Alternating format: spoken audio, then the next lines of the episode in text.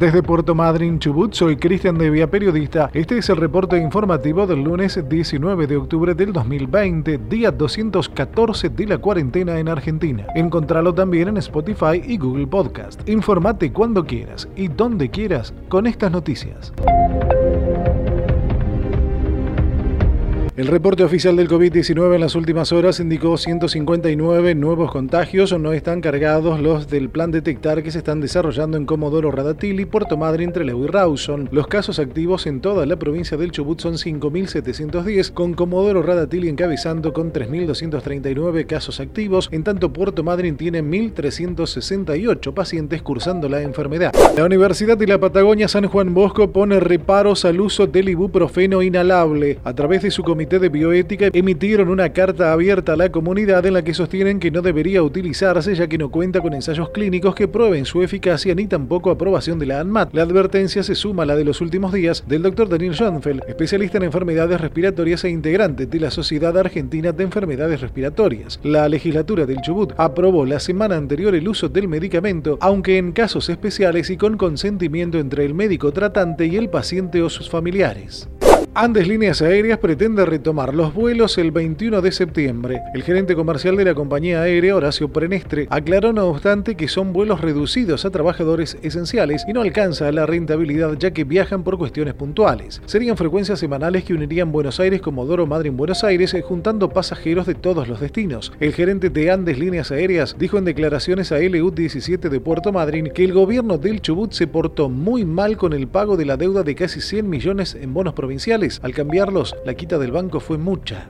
El diputado Gustavo Mena denunció un nuevo endeudamiento en dólares del Chubut. Según el legislador nacional chubutense de Juntos para el Cambio, la Bolsa de Valores de Buenos Aires aprobó la emisión de una letra por 34 millones de dólares. Sería a 30 meses con una tasa anual del 5% y con pagos trimestrales a partir del 15 de enero. Las cuotas estarían garantizadas con los montos de la coparticipación federal de impuestos. Cabe agregar que el gobierno provincial pretende renegociar la deuda de Chubut por 900 millones de dólares y que está al día por estar garantizado el pago con regalías petroleras a través de un fideicomiso. En Santa Rosa, La Pampa, Instituto Oftalmológico Cortina, cirugías oftalmológicas de alta complejidad con tecnología de punta, un equipo de profesionales capacitados en los mejores centros de Argentina y el exterior. www.institutocortina.com.ar Neuquén superó los 10.000 casos activos. Este domingo sumó 411 y la duplicación en el conglomerado de Neuquén Capital se da cada 23 días. El porcentaje porcentaje de ocupación de camas de terapia intensiva sigue siendo del 99%. 8 de cada 10 casos de coronavirus en Neuquén se da entre la capital, Centenario y Plotier, que juntas reúnen casi el 79% de los contagios provinciales. Se habilitó el turismo de segunda residencia en el sur neuquino y quienes tengan viviendas en Villa La Angostura, San Martín de los Andes, Pilo Lil y Villa Traful podrán ingresar a las localidades desde otros puntos provinciales. No obstante, deberán hacer los 14 días de cuarentena y nombrar a una persona que será la proveedora de víveres durante durante el aislamiento.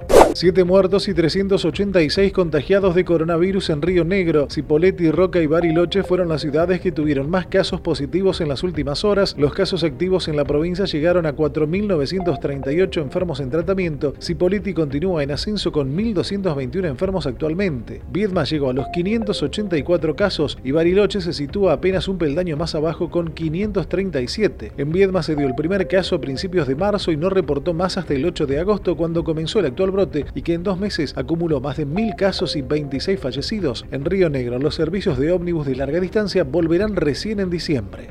Río Gallegos suman más positivos que recuperados. En las últimas horas sumó 110 nuevos positivos y mantiene desde hace un mes más de mil casos activos. A pesar de estar prohibido en Santa Cruz el uso del ibuprofeno soluble, en Río Gallegos habrá una capacitación para profesionales de la salud apoyado desde el municipio galleguense y el Colegio de Farmacéuticos. Por otra parte, Calito Olivia con 317 casos superó en activos a El Calafate que tiene 259. Contrapunto entre aerolíneas argentinas y el gobierno de Tierra del Fuego por una pasajera con COVID. Llegó a Ushuaia el jueves desde Ezeiza con un certificado de positivo. Fue puesta en cuarentena obligatoria y los pasajeros cercanos durante el vuelo fueron aislados. La compañía aérea dijo que la responsabilidad del control de los pasajeros es de la Casa de Tierra del Fuego en Capital Federal, ya que son vuelos sanitarios y no regulares. Ushuaia reportó en las últimas horas 65 nuevos casos y mantiene 946 pacientes cursando la enfermedad, con 37 internados por COVID y 4 con respiración mecánica. En el caso de Río Grande, sumó 103 nuevos casos con 3 fallecidos, tiene 53 internados entre todos los centros de salud y 29 con respirador artificial.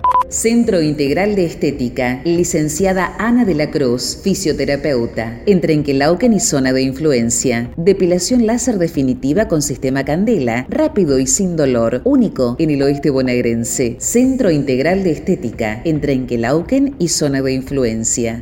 En Instagram y Facebook. Salta registró 442 nuevos casos de COVID este fin de semana. Desde el inicio de la pandemia en la provincia se contagiaron 16.240 personas y hay más de 2.200 casos activos. Hasta el momento 604 salteños fallecieron por COVID. El director del principal hospital de la capital salteña teme un brote por las reuniones familiares del Día de la Madre. Recordó que hubo aumento de casos posterior al Día del Amigo en julio y al Día del Niño en agosto.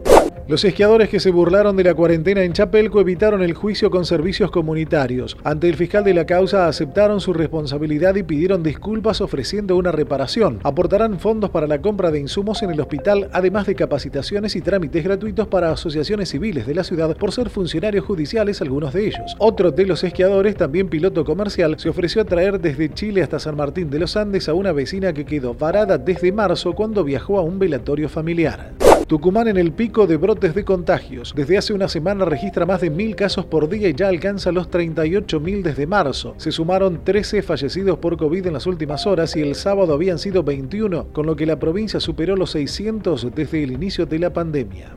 En Italia suman alrededor de 50.000 nuevos contagios en los últimos cinco días. Las autoridades sanitarias informaron que el promedio se situó en más de 11.000 por día. Si bien son cifras similares a las de la primera ola de marzo, consideran que es por las campañas de testeos comunitarios para aislar a los positivos asintomáticos entre la población. En toda Italia hay más de 126.000 casos activos, de los cuales 7.300 están hospitalizados y menos de 800 están en terapia intensiva. Este lunes, el primer ministro Giuseppe Conte anuncia nuevas restricciones para controlar el repunte, desde el inicio de la pandemia Italia suma 414.241 casos y 36.474 muertos. A pesar de las restricciones en Francia, salieron a protestar por la decapitación de un profesor de historia en manos de un fundamentalista islámico. Bajo la consigna Soy profesor y en defensa de la libertad de expresión, miles de franceses se manifestaron este domingo por todo el país para protestar por el asesinato de Samuel Paty, un profesor de historia decapitado el viernes por un presunto yihadista. El profesor había mostrado sus estudiantes caricaturas del profeta Mahoma en una clase de libertad de expresión, lo que enfureció a varios padres musulmanes que creen que cualquier representación del profeta es una blasfemia. Tras el crimen, el gobierno impulsa la expulsión del país de presuntos extremistas islámicos indocumentados. El asesino es un hombre de 18 años de origen checheno. Fueron detenidos algunos integrantes de su familia, además de padres de la escuela, por incitar al odio racial.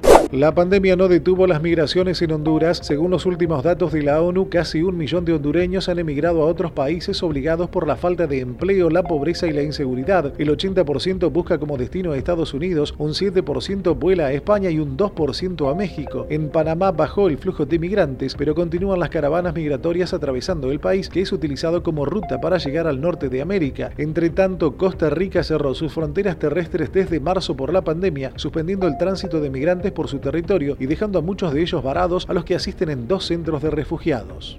Elecciones presidenciales en Bolivia ganó el ex ministro de Economía de Evo Morales. Luis Arce se habría impuesto en los comicios, aunque los resultados oficiales estarían en el transcurso de la semana, lo que provocó quejas desde la oposición. La victoria de Arce fue reconocida por la presidenta interina Janine Áñez, luego de conocidos los primeros resultados de dos encuestadoras privadas que le dan la victoria al partido más en primera vuelta por haber obtenido al menos el 50% de los votos.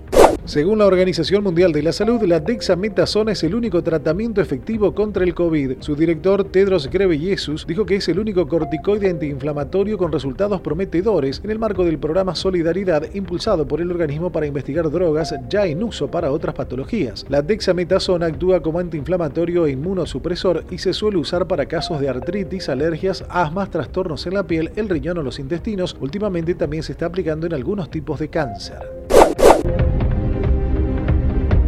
Desde Puerto Madryn, Chubut, soy Cristian Devia, periodista. Este es el reporte informativo del lunes 19 de octubre del 2020, día 214 de la cuarentena en Argentina. Encontralo también en Spotify y Google Podcast. Cuídate, cuidanos, usa tapabocas al salir a la vía pública, higienizate constantemente las manos y mantén la distancia entre personas.